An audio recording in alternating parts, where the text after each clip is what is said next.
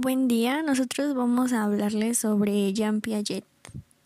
Jean Piaget fue un célebre psicólogo, científico y epistemólogo suizo nacido en el año 1896.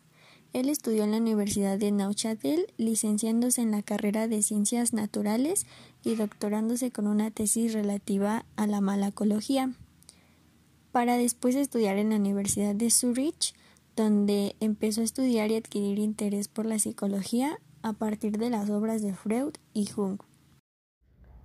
Después de trabajar como profesor de psicología y filosofía en varias escuelas y universidades, comenzó a notar diferencias entre los patrones de respuesta de adultos y niños, lo que lo llevó a pensar en la existencia de diferentes procesos en los momentos evolutivos.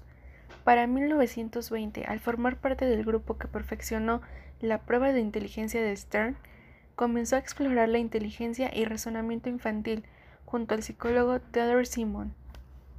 Tras demostrar que existen diferencias cualitativas entre el pensar infantil y el pensar adulto, así como diferencias entre las etapas de la infancia, desarrolla su famosa teoría sobre el desarrollo cognitivo, teoría que refleja cómo se desarrolla el conocimiento cognitivo en una persona desde sus primeros años de vida hasta que alcanza su madurez intelectual.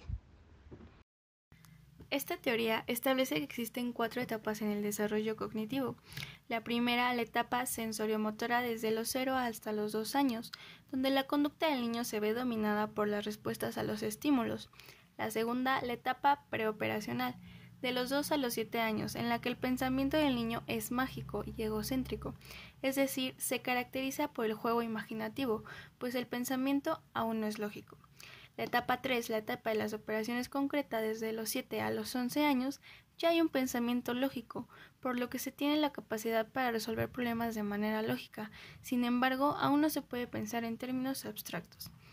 La última, la etapa de las operaciones formales desde los 11 años hasta la adultez, donde ya se es capaz de pensar y lidiar de manera abstracta acerca de diferentes situaciones hipotéticas, así como de pensar en distintas posibilidades. Y bueno, esta fue la mayor aportación de Piaget en el ámbito de la educación, pues con su teoría se nos permite reconocer el proceso de cómo los infantes desarrollan sus capacidades conectivas de aprendizaje y dicha teoría influye a gran escala de la formación profesional actual ya que nos permite comprender los esquemas mentales del individuo y de cómo estos pueden llevar a cabo esta teoría en el ámbito de la educación. Por su atención, gracias.